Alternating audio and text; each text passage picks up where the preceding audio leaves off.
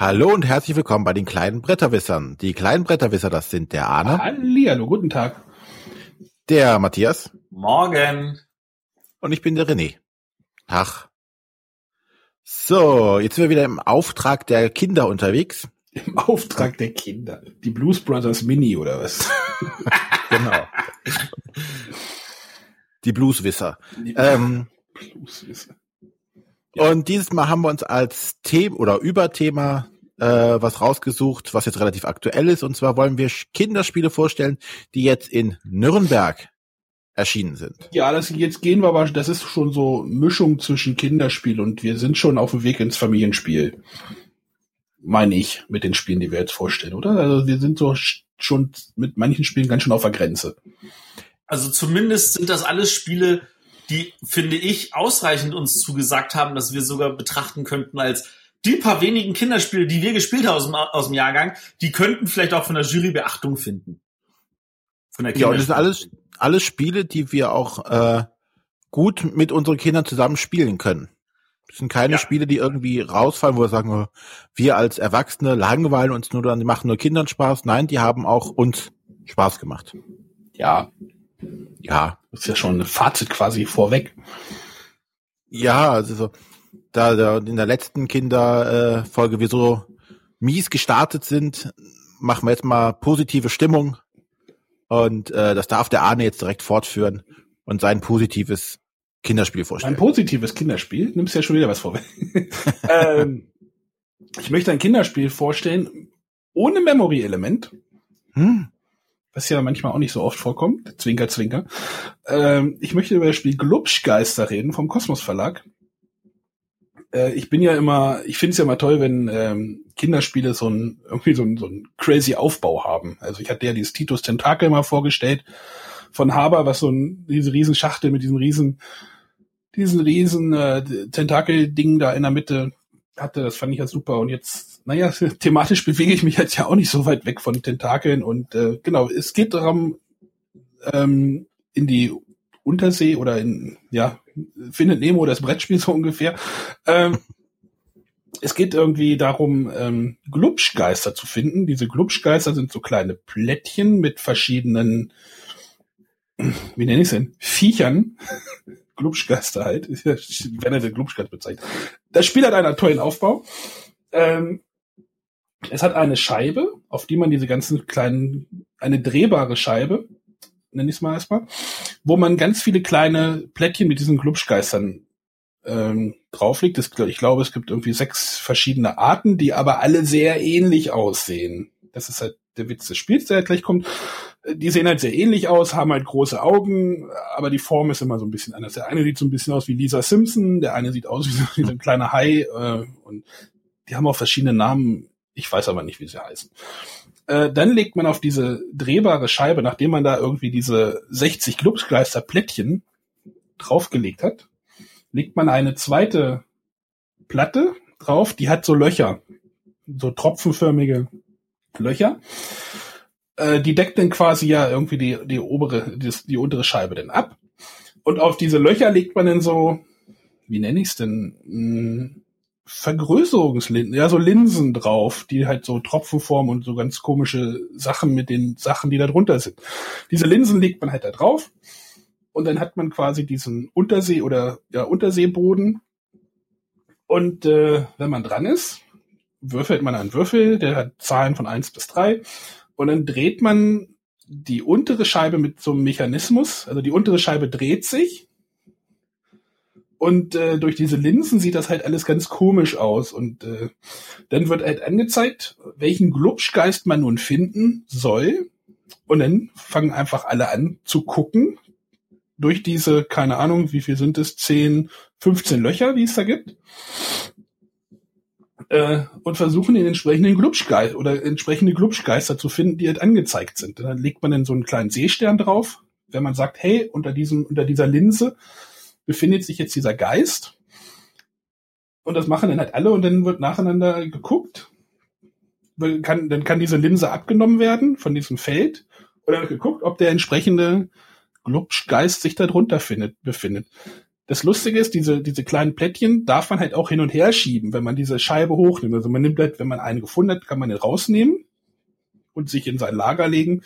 Man kann aber noch Scheiben, die so halb drunter sind, kann man versuchen rauszuziehen. Also da kann man frei sich bewegen. Und dann schiebt man ja quasi dieses ganze Gefüge mit diesen anderen bewegt sich halt auch die ganze Zeit, auch wenn die anderen, das kann dann halt auch schon vorkommen, dass man genau sieht, dass der Mitspieler auch einen Glubschkreis findet, aber wenn man den dann ein bisschen hin und her schiebt, dann kann man ihn vielleicht auch unter seine Linse quasi wieder wegschieben. Und ja, das macht das ganze Spiel ein bisschen ärgerlich, aber das ist nicht so schlimm. Und dieses Gucken ist einfach total witzig. Also die, durch diese Linsen sieht man einfach irgendwie irgendwelche Formen mit irgendwelchen Augen und äh, man redet eigentlich nur und äh, ja, manchmal ist es klar. Lustig ist, nach, im Spiel werden die halt auch immer weniger. Diese Glubschgeister, aber auf der unteren Scheibe sind auch noch wieder Glubschgeister drauf gedruckt. Das heißt, man sieht dann immer noch welche. Und ich hatte es halt zum Beispiel so, ich war halt sicher, dass ich den richtigen gefunden hatte, aber das war nur der aufgedruckte auf der unteren Scheibe und dann hatte ich halt auch keinen gekriegt. Und weil man muss ja auch ein bisschen schnell sein, weil die anderen dann womöglich die entsprechenden Linsen quasi blockieren und ja.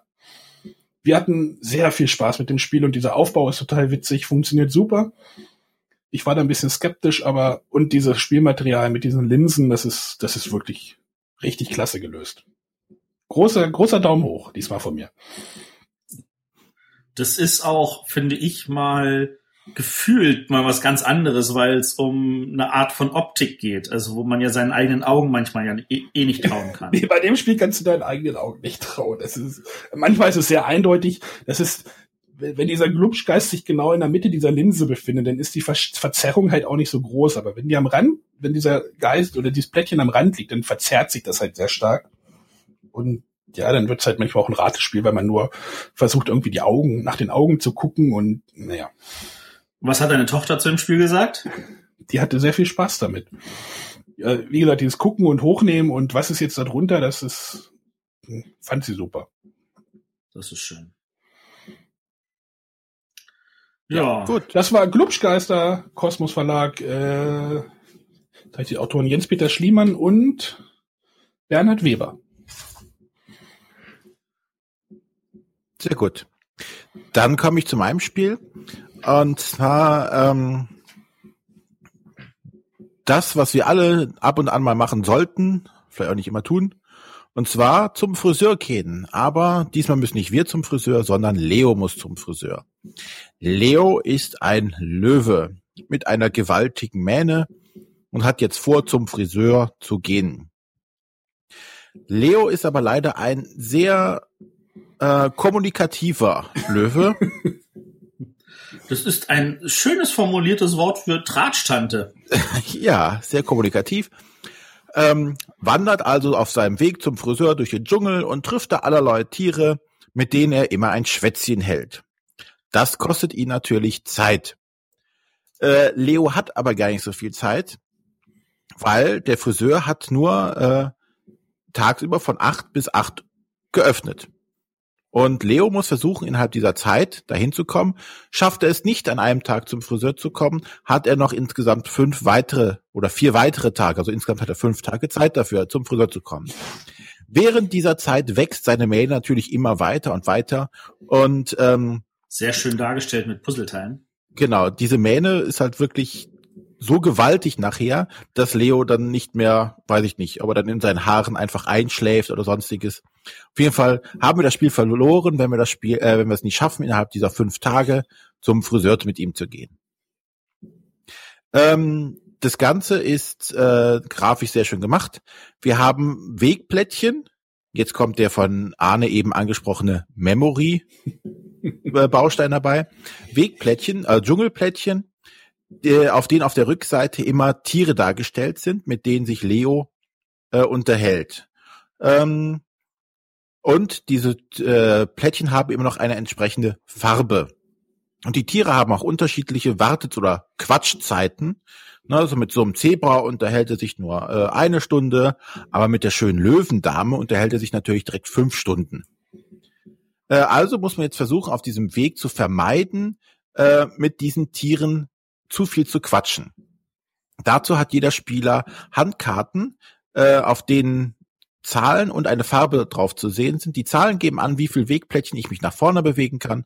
Und ähm, die Farbe sollte im günstigsten Fall dem äh, der Farbe des Wegplättchens entsprechen, auf dem ich landen möchte. Weil nämlich dann hat Leo gar keine Lust zu quatschen und geht schnurstracks weiter. Also sprich, wenn man am Zug ist, deckt, äh, spielt man eine seiner Handkarten aus. Am Anfang spielt man noch blind aus und geht dann zum Beispiel drei Felder nach vorne, dreht das Wegplättchen um und sieht dann da zum Beispiel ein äh, blaues Krokodil. Hat man eine blaue Karte gespielt, hat man Glück, dann passiert gar nichts. Wie gesagt, am Anfang spielt man blind. Die Wahrscheinlichkeit, dass man äh, die Farbe trifft, ist sehr gering. Also äh, kann es passieren, dass man halt dann eine gelbe Karte gespielt hat. Und dann muss Leo halt drei Stunden mit dem Krokodil quatschen. Sprich, von der Uhr, die dabei liegt, werden drei Zeiteinheiten das abgezogen. Muss. Er tut's einfach, er soll aber nicht. ja, genau, er soll nicht, er, er macht's halt einfach. Ähm, und dann ist der nächste Spieler in der Reihe, spielt wieder eine Karte aus, auch wieder entsprechend blind. Und so vergeht meistens der erste Tag, ohne dass Leo wirklich weit gekommen ist. Aber man hat jetzt die Informationen gesammelt, wo sich welches Tier befindet, vor allen Dingen welche Farbe sich dort befindet. Ähm, wie gesagt, den ersten Tag wird man es wahrscheinlich nicht zum Friseur schaffen, also startet man den nächsten Tag. Jetzt aber mit der Gewissheit, okay, auf Position drei, auf fünf, auf sieben, auf neun sind die Farben rot, blau, blau, rot. Und man versucht jetzt natürlich, die Karten so auszuspielen, dass man genau diese Plättchen erreicht und mit den Farbkarten auch. So, dass man nicht so viel Zeit verliert. So vergeht dann auch der zweite Tag. Ab einer gewissen Stelle weiß man natürlich nicht mehr, wie die Farben verteilt sind, also versucht man es neu mit anderen äh, oder wieder weiter blind. So geht der zweite, der dritte und der vierte Tag und dass man man hofft dann, dass man bis zum fünften Tag geschafft hat. Also versucht sich die Wegstrecke zu merken, so gut es natürlich geht, weil immer passen die Farben natürlich nicht. Ähm, und ähm, ja, nach den, wenn man es auch in fünf Tagen geschafft hat, ist man glücklich, dann kann Leo endlich zum Friseur gehen. Das Spiel lässt sich wunderbar mit Kindern äh, zusammen als Familienspiel wirklich spielen. Es ist ab sechs Jahren angedacht. Äh, wir haben es auch jetzt mit unserer fünfjährigen Tochter gespielt. Die hatte da gar kein Problem. Wir waren unserer Tochter, also das ist ein ko äh, kooperatives Spiel, das habe ich ganz vergessen zu sagen. Äh, wir waren unserer Tochter oft sehr dankbar, weil sie sich gemerkt hat, welche Farben wohl liegen während wir das nach einer Runde oder nach der zweiten Runde spätestens schon gar nicht mehr auf die Kette bringen konnten, wir ihr aber dann die entsprechenden Tipps geben konnten, welche Karte der jetzt am besten ausspielen sollte. Also so konnte man tatsächlich als Familie kooperativ mit den Kindern spielen und keiner hat den anderen nur übervorteilt, weil man war tatsächlich auf die Merkfähigkeiten der Kinder angewiesen. Habt, habt ihr denn, habt ihr denn mit offenen Karten denn gespielt oder wie? Also mit offenen Karten, ja. Genau, wir haben das auch gespielt mit unserer Fünfjährigen. Da haben wir auch den offenen Karten halt genommen, damit man denen halt ein bisschen helfen kann. Das funktioniert hervorragend. Ja. ja und äh, wie gesagt, man konnte wirklich als Team spielen. Man hat es auch geschafft und man musste das Kind nicht steuern, sondern das Kind hat einem mehr geholfen, als man dem Kind eigentlich. Und das hat total Spaß gemacht und äh, hat super funktioniert einfach. Und die Grafik ist einfach total toll. Äh, alleine, wie gesagt, die, die Tiere sind witzig, so im Comic-Stil gezeichnet. Äh, dieser Rundenzähler mit der Mähne, die immer weiter anwächst. Dann äh, der Start, das Startplättchen ist im Bett, wo Leo quasi immer schläft. Der, der äh, Friseur ist so ein Affe, der auf dem Friseurstuhl sitzt und mit Kamm und Schere winkt. Äh, ja. Also, das sind natürlich zwei Sachen, die mir noch einfallen, die ich erwähnen möchte. Ja. Erstens ist, also äh, für mich ist das Spiel auch relativ gut spielbar, weil es deduktiv ist.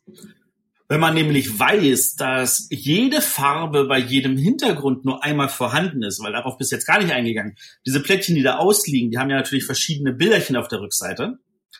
Ähm, und dann sehe ich sofort, ah ja, warte mal, hier ist Wald, hier ist Wald, hier ist Wald, hier ist Wald, hier ist Wasser, hier ist Wasser, hier ist Wasser, hier ist Wasser. Und ich weiß genau, warte mal, hier ist ein Wasser mit Blau und hier ist ein Wasser mit Rot. Also auf das Wasser kann nicht mehr blau oder rot sein. Wenn du schon drauf gehst, dann nimm mal eine nicht blaue oder rote Karte. Da sind also deduktive Elemente dabei, die einem auch helfen, als reine Erwachsenenrunde das Spiel irgendwie zu meistern, wenn alle nämlich Nieten sind im Merken. Komisch, das mit dem Deduktiv habe ich irgendwie verpasst, glaube ich. Ja, ich, mir ist auch überhaupt nicht aufgefallen. Ich dachte einfach nur, euer oh schöne Rückseite.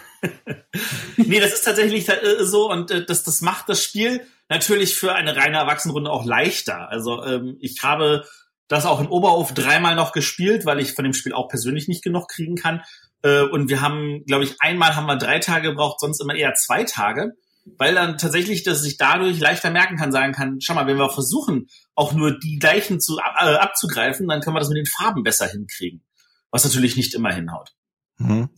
Ähm, man kann das natürlich aber auch ganz rein einfach äh, äh, versuchen, über Memory zu spielen und Geschichten erzählen und so. Und da kommt dann natürlich auch entsprechend Freude auf. Und die, diese Freude, die auch ich in reinen Erwachsenenrunden erlebt habe, macht dieses Spiel für mich zu einem fantastischen Familienspiel, äh, das dafür sorgt, was sich also von den meisten Kinderspielen, wo man das Gefühl hat, das ist jetzt wirklich nur was für Kinder, deutlich abhebt. Und das macht es eigentlich nochmal eine Nummer cooler. Äh, und für mich ist das persönlich von den Kinderspielen das Highlight. Ähm, was ich noch erwähnen möchte, ist an der Stelle einen wunderbaren Kommentar von dem Martin Klein, der das auf Twitter äh, formuliert hat. Leo muss zum Friseur ist die Kinderversion von Time Stories. Genau daran habe ich vorhin gedacht. Also, äh, oh, ich habe es nicht geschafft, ich muss noch mal. naja, bei Time Stories muss man sich nur viel mehr Sachen merken und da kann man sich denn so weit davon weg. Oder so weit weg ist es davon gar nicht. Time Stories nicht gespielt. Es ist also tatsächlich an der Stelle, es ist nicht sehr weit weg und das macht diesen Kommentar ja auch so genial. Ähm, aber das, also man hat natürlich dieses Gefühl so, boah, man überlebt den Tag einfach noch einmal und noch einmal. In Wahrheit ist es natürlich viel schöner gelöst für Kinder auch ansprechen, indem wir sagen, naja, heute ist Dienstag und heute ist Mittwoch und so. Und äh, du hast wieder zwölf Stunden Zeit, um zum Friseur zu kommen. Ja, aber ist es, äh, ist halt die Frage, wie weit ist es noch Kinderspiel? Oder ich sag, deswegen, es steht schon, es steht schon sehr auf der Grenze, ne, zum Thema, äh, zum Thema. Also offiziell ist halt ab sechs. Ähm, und wir haben es ja auch beide jetzt mit Fünfjährigen gespielt und es funktioniert. Und von daher. Also was ich jetzt nicht beobachtet habe, was natürlich noch spannend wäre, wie es in einer reinen Kinderrunde funktionieren würde. Also das habt ihr wahrscheinlich auch nicht. Äh, das wäre so, finde ich, so der, der, der Knackpunkt, wo man festmachen muss, ist das jetzt tatsächlich als reines Kinderspiel funktionsfähig oder ist das nur ein schönes Familienspiel, das man auch mit kleinen Kindern spielen kann? Ähm, da muss ich an dieser Stelle passen. Ich äh, bin an der Stelle aber sicher, dass der Verlag das auch getestet hat und äh, hoffe einfach mal, dass das auch in reinen Kinderrunden genauso cool funktioniert, wie es tatsächlich auch in reinen Erwachsenenrunden wunderbar funktioniert. Wobei die Frage ist, ähm, mit, also welche Kinderrunden auf welchem Alter spielen alleine, ne? Also die, die, die vier bis fünf oder sechsjährigen werden wahrscheinlich nicht so oft alleine ohne einen Erwachsenen spielen. Ein Spiel. Ähm, da, also ich glaube, so, ein, glaub, so ein Glubschgeister würde so auch in einer Kinderrunde funktionieren. Aber also, wo haben Kinder die Gelegenheit dafür? Ja, tatsächlich nur im, im, im Hort, sage ich jetzt mal. Also im, im Kindergarten im, für größere Kinder oder so. In der ja. Art Vorschule. Also aber da spielen Kinder auch alleine, definitiv. Aber eher, schon eher selten die Gelegenheit dafür. Ähm, bei, also bei meinen Kindern war das in der Vorschule tatsächlich nicht so selten. Also die haben auch Wer war's mit völliger Begeisterung alleine gespielt und so. Ähm, ich muss jetzt gerade an den Jahrgang 2014 denken, wo ja ähm, mit Geister, Geister, Schatzsuchmeister ein Spiel ab acht Kinderspiel des Jahres geworden ist und das Camel ab, äh, auch ab acht ja, äh, Familienspiel, also das, das hat den roten Pöppel gekriegt. Und da war ja die Begründung, ähm, das eine ist halt ein tolles Spiel, was auch Erwachsene gerne ohne Kinder spielen. Und das andere ist ein Spiel, was Kinder gerne spielen und Erwachsene gerne mitspielen, aber Erwachsene alleine nicht spielen würden. Und da, da, das macht jetzt so für mich halt die Einordnung von Leo so kompliziert.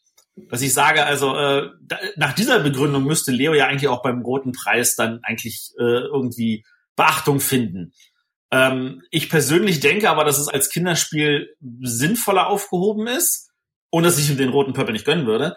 Ähm, und weil ich glaube, dass das halt in reinen Kinderrunden bestimmt auch gut funktionieren sollte. Würde Leo roter Pöppel. Hm. Hm. Können wir uns aber noch mal unterhalten, wenn wir dann tatsächlich beim nächsten Mal dann äh, gucken, was nominiert wird. Ja, also das war Leo muss zum Friseur von Leo Colovini. Bei Abacus-Spiele. Bei Abacus-Spiele. Ähm, ihr erinnert euch, vor zwei Wochen habe ich ein schönes Spiel von Marco Teubner vorgestellt. Ich dachte, da hänge ich mal dran und erstelle jetzt äh, und rede jetzt wieder über ein Spiel von Marco Teubner. der wirklich ganz tolle Kinderspiele macht. Und zwar über Stone Age Junior. Das ist, äh, ich würde glaube sagen, das ist das zweite Kinderspiel, das Hans im Glück macht. Der erste war vor, ich weiß nicht, 20 Jahren oder so gefühlt. Äh, da hatten sie extra noch einen Junior auf ihr Hans im Glück gepackt. Also es gab eine Hans im Glück Junior-Reihe mit genau diesem einen Spiel. Und äh, jetzt haben sie zwar keinen Junior an ihr Logo rangehängt, aber halt an den Namen des Spiels mit Stone Age Junior. Äh, beziehungsweise im Englischen ist das ja viel cooler. Da heißt es My First Stone Age. Äh, das ist etwas, wo meine Frau natürlich äh, Kampf kriegt, wenn sie hört, mein erstes, mein allererstes und ähnliche Sachen. Was ja gerade bei Kinderbüchern völlig viel zu oft gemacht wird.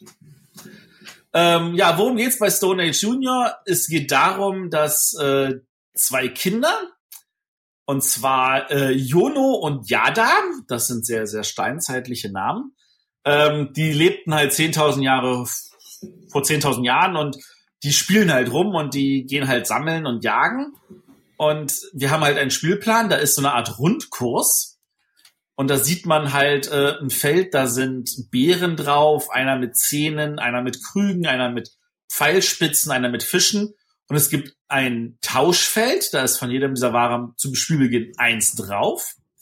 Dann gibt's noch ein Feld bauen, das ist eigentlich das Startfeld. Und dann sieht man halt die Stone Age typischen Hütten und die kann man halt mit zwei bis drei von diesen Waren, die man zwischendurch äh, vielleicht eingesammelt hat, bauen. Der Zugmechanismus selber dabei ist eigentlich ein einfacher Memory-Bereich. Äh, also es gibt 14 Plättchen, die sind um das Spielfeld herum verteilt. Wer dran ist, deckt eins auf und in den meisten Fällen ist dann da ein, eins von den Feldern abgebildet. Dann läuft man automatisch zu dem Feld hin. Also wenn man einen Krug aufdeckt, läuft man zu dem Feld mit den Krügen und wenn da noch Krüge sind, nehme ich mir gleich mal eins. Und dann habe ich halt das bei mir gelagert. Und wenn ich das Plättchen aufdecke, auf dem die Hütten drauf sind, dann laufe ich zum Baufeld und dann darf ich Plättchen abgeben und mir eine Hütte bauen. Es gibt noch ein Feld mit Hunden, dann das, das sind sogenannte Joker. Auf dem Tauschfeld kann ich sagen, oh, ich gebe mal den ab und nur jemand anderen, damit ich vielleicht irgendwas habe, damit, falls ich dann aufs Baufeld komme, auch bauen kann. Es gibt aber auch Plättchen, da sind Zahlen drauf. So fragt dem Motto, oh, der Herr vor mir hat den Fisch aufgedeckt. Da wollte ich eigentlich auch gerade hin.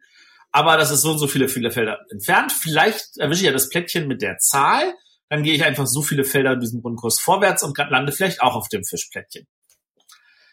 Ähm, das äh, ist erstmal soweit relativ einfach, weil die Plättchen bleiben auch erstmal offen liegen. Aber wenn ein Spieler gebaut hat, werden alle Plättchen zugedeckt und dann darf dieser Spieler zwei Plättchen in ihrer Position vertauschen. Also er kann sagen, ich nehme dieses und jenes und vertausche die. Und dann geht's einfach ganz regulär weiter. Und wer zuerst drei Hütten gebaut hat, dafür hat man dann so ein schönes Pult, wo man diese Hütten reinstecken kann, äh, hat dann das Spiel gewonnen. Ähm, dieses Pult ist deswegen so merkwürdig gemacht. Also ich hätte mir gewünscht, dass es ein bisschen größer ist, weil ähm, die Aussparung unten ist kleiner als die, die Aussparung äh, die die äh, Hütten machen. Also die können nicht gerade drin stehen, sondern die muss man so ein bisschen wegklappen. Und äh, die zwei von den fünf Waren kann man da auch nicht ganz einfach drunter stellen. Äh, die Krüge zum Beispiel passen gar nicht drunter, die müsste man legen und dann sind sie rund und dann rollen sie weg. Also das sind so die Kleinigkeiten, wo ich mir gesagt hätte, da hätte man noch ein bisschen was anders machen können. Dafür passen sie in die Schachtel. Dafür passen sie in die Schachtel. Ja, das ist ja auch ein Punkt, der sicherlich beachtet wurde oder bedacht wurde. Das ist bestimmt ein Punkt. Das ist auch wahrscheinlich auch noch ein Punkt, so, so hat's auf den Druckbogen gepasst. Ansonsten hätte der Druckbogen vielleicht noch zusätzlicher beigelegt werden müssen was das äh, Budget wieder irgendwie äh, rausgerissen hätte. Ich, finde es zwar auch manchmal ein bisschen ärgerlich, aber ja, mein Gott. Also es, es tut dem Spiel keinen Abbruch. Genau. Weil, ähm, ob jetzt die anderen sehen, welche Waren ich habe oder nicht, das ist gar nicht entscheidend bei diesem Kinderspiel. Entscheidend ist, ich habe diese tolle, tollen äh, Tableau, wo ich meine äh, Hütten draufstellen kann. Jeder sieht eindeutig, ey, wie viele Hütten hast du denn schon gebaut? Und ähm, da kommen wir eigentlich auch zu der Kritik an dem Spiel. Es ist eigentlich ein verkapptes Memory-Spiel aber dafür ein verdammt schönes. Ja. Huch, Entschuldigung. Also das ist halt, äh, bei den meisten Memory-Spielen ist das nur, äh, ich muss mir jetzt hier irgendwie äh, eine Sache merken oder zwei oder ich muss die Pärchen finden. Aber hier geht's ja darum, dass ich ähm, einfach nur mir merken muss, wo ist was. Und dann wird natürlich ganz fies, wie es ist, er hat zwei vertauscht. Sekunde mal. Er hat jetzt das dahin getauscht, aber welches ist jetzt dahin gelandet? Ich kann es mir doch nicht alles merken. Weil 14 Informationen ah, ist ein bisschen viel. Das sich alles zu merken. Also ich fand es wichtig, dass ich mir gemerkt habe, wo sind die Hunde, damit ich Joker habe und wo ist das Baufeld. Ja. Und vielleicht noch, wo ist das Tauschfeld, damit ich, wenn ich, nachdem ich mir irgendeine Ware geholt habe, vielleicht die eine fehlende Ware dann irgendwie ertauschen konnte. Hattet ihr es auch, dass in den Vierer, in der Viererpartie, dass die Waren relativ knapp wurden? Ja. Ja. Okay. Also die, die Waren waren dann relativ, also von, von drei oder vier Feldern waren sie dann relativ schnell gleich alle weg. Das heißt, du willst dann halt auch nicht auf den Feldern landen, wo halt keine Ware drauf ist, weil es dann verschenkt Dann gehst du leer aus. Dann bist du da hingewandert Natürlich habe ich darauf bestanden, dass die Leute nicht einfach hinspringen. Wir sind, gehen ja nicht ins Gefängnis, sondern ähm, die mussten dann schön brav mit ihrer Figur den Weg ab. das war aber eine Trotzreaktion meinerseits, weil der Herr, der die Regeln erklärte, natürlich damit anfing, indem er die Geschichte, die auf zwei Seiten in der Anleitung erstmal erzählt wird, stückchenweise vorlas. also da ist Jono, da ist Yada und da haben sie einen besten Freund, den Wolfshund Guff und ja und so weiter und so weiter. Siehst du, davon wusste ich gar nichts. Nein, ich denke auch, also wenn du sagtest, das ist jetzt seit langer Zeit ein Kinderspiel von Hans im Glück, dann sollten sie öfters Kinderspiele rausbringen, wenn die die Qualität halten können. Also es ist definitiv besser als ihr erstes Kinderspiel. An der Stelle schon mal ganz vorweggesetzt. Wobei das erste Kinderspiel natürlich wahrscheinlich damals, als es rauskam, vielleicht auch nicht so schlecht war. Das möchte ich jetzt nicht mehr beurteilen. Aber für heutige Maßstäbe ist das ein verdammt gutes Kinderspiel. Ähm, und ich denke, mit diesem Ansatz können sie gerne noch mehr Kinderspiele machen, ja. Also du konntest zumindest bei unserer, äh, unserer kleinen Konze erkennen, dass sie anfing, tatsächlich dich eine Strategie zu überlegen, welche Materialien muss ich jetzt sammeln, um das Haus zu bauen. Und ähm, das fand ich schon dann sehr schön, das zu sehen, dass sie es das wirklich schon anfing zu machen und nicht einfach gesagt hat, ich ziehe jetzt ein Plättchen und laufe hier einfach wild über den Plan. Nee, Sie hat sich was ausgedacht und zurechtgelegt, um dann schnellstmöglich an die nötigen Rohstoffe zu kommen. Ähm, hattet ihr das Problem, dass äh, das dann auch gegeneinander gespielt wurde, so frei dem Motto, ich nehme jetzt dir diesen Zahn weg und dann versuche ich nächste Runde zu bauen und dann sind deine gesammelten Waren wertlos? Nein, das, also nee. ich habe das jetzt nicht bewusst so gemacht. Okay, das ist in einer Erwachsenenrunde ist das natürlich dann eher so, dass ja, aber passiert das äh, wäre gegen Kind gegenüber sehr unfair, weil da überblicke ich das Spielfeld natürlich noch viel mehr als sie. Und natürlich kann ich sagen, so, oh, du sammelst hier das, die Hütte, ja, dann nehme ich mir den Stoßzahn und dann kannst du gucken, wie deine Hütte kommst. Ist jetzt etwas doof. Das kann sie halt auch nicht kontern. Ne? Sie kann ja nicht sagen, ich nehme dir das weg, was du haben willst. Ja, das ist richtig. Ja, das, aber das so spielen wir. Wir spielen schon so, dass jeder versucht, so schnell wie möglich äh, zu gewinnen, aber jetzt nicht so destruktiv, dass man das Kind einfach platt macht. Es gibt Leute, die haben damit Spaß, aber wir jetzt so nicht. Ja, ich kenne da jemanden. Na, Matthias? ich würde doch nie heute platt spielen. Ich doch nicht. Gut, ja, der Marco Teubner durfte dieses Spiel auch seinem Sohn Paul widmen. Das ist etwas, was ich eigentlich eher von Adlungsspielen kenne, dass die nur eine kleine Widmung in der einen Lasche haben. Ähm, Finde ich, gibt's auch viel zu selten. Also es gibt ja jede Menge Bücher, wo die Autoren das Buch irgendjemandem widmen. Das gibt's bei Spielen, finde ich, so selten. Und dabei ist das eigentlich etwas, was dem Spiel nochmal so eine persönliche Note zusätzlich gibt. Also, äh, liebe Autoren, seid mutig, widmet eure Spiele im Notfall auch einer Person. Ja, aber ich denke, das sind drei äh, Nürnberg-Neuheiten gewesen im Kinderspielbereich, die zumindest nach unserem Verständnis gute Chancen haben, auch beim Kinderspiel des Jahres äh, erwähnt zu werden. Ja. Da ist jetzt kein Ausfall dabei gewesen. Also da haben die Kinderspiele auch schon eine ordentliche Qualität. Das war zumindest das, was wir überblicken können. Ja. Wir, wir kratzen ja nur an der Oberfläche so ein bisschen. Genau. Ja, aber das war natürlich äh, für uns auch die Einstimmung auf nächste Woche, wo wir mit dem Spiel des Jahresraten loslegen. Was? Oh Gott. ja, ähm, weil wir uns natürlich auch Gedanken machen müssen und dann haben wir uns die Kinderspiele einfach mal in so eine Extrasendung vorverlegt, damit wir in der eigentlichen Sendung nur noch über die anderen beiden Preise reden müssen.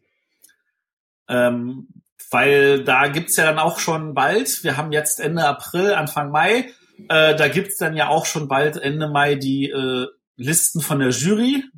Und die wollen natürlich wissen, was wir raten, damit sie genau wissen, dass sie was nicht nehmen sollen. Willst du denn, fährst du denn wieder nach Hamburg zur Verleihung? Äh, zur Kinderspielesverleihung nach Hamburg hatte ich auf jeden Fall vor hinzufahren, zu gucken, dass ich dort auch äh, noch dann vielleicht vor Ort ein paar Interviews einsammeln kann mit den äh, Autoren, Verlagen und solche Leute. Und das, das, da habe ich schon vor, noch mal hinzufahren und dann wieder was davon berichten zu können. Du willst nur zum Buffet gehen. das Buffet gönne ich mir dann im Anschluss, weil das wird, werden die Kinder und die dort lesenden Leute eh nicht leer fressen, sondern das kann ich dann in Ruhe dann schnabulieren, nachdem ich meine Aufnahmen durch habe. Matthias plündert das Buffet. Oh, das war ja auch ein cooles Spiel. da gibt's ja, da gibt's ja so einen Pappmarker, der immer einen dickeren Bauch kriegt, ne? Ihr seid fies. Wäre was für Frosted Games, oder? Frosted Games, ja genau. Buffet mit Zuckerguss, natürlich. Das Kuchenbuffet. Gut. Dann, ähm, ja, wenn ihr euch noch äh, Sachen zum Spielen einfallen, die wir vergessen haben, oder ihr sagt, äh, die Spiele sind doof, oder es gibt viel bessere äh, Spiele in Nürnberg. Genau, wenn wir irgendwelche Kinderspiele übersehen haben, weil wir natürlich nicht alle so sehr im Blick haben, lasst es uns wissen. Schreibt es in die Kommentare, schickt uns eine E-Mail an. info info.bretterwässer.de Oder auf Facebook oder Twitter. Genau, wir würden uns auch freuen, wie gesagt, auf Facebook oder Twitter, gebt uns da einen Like-Button, äh, gebt uns eine Bewertung auf iTunes, das hilft uns alles, um noch ein bisschen bekannter zu werden. Schade, der mir geguckt. Gut, dann hören wir uns nächste Woche wieder. Alles klar, bis dann, Leute. Tschüss. Tschüss.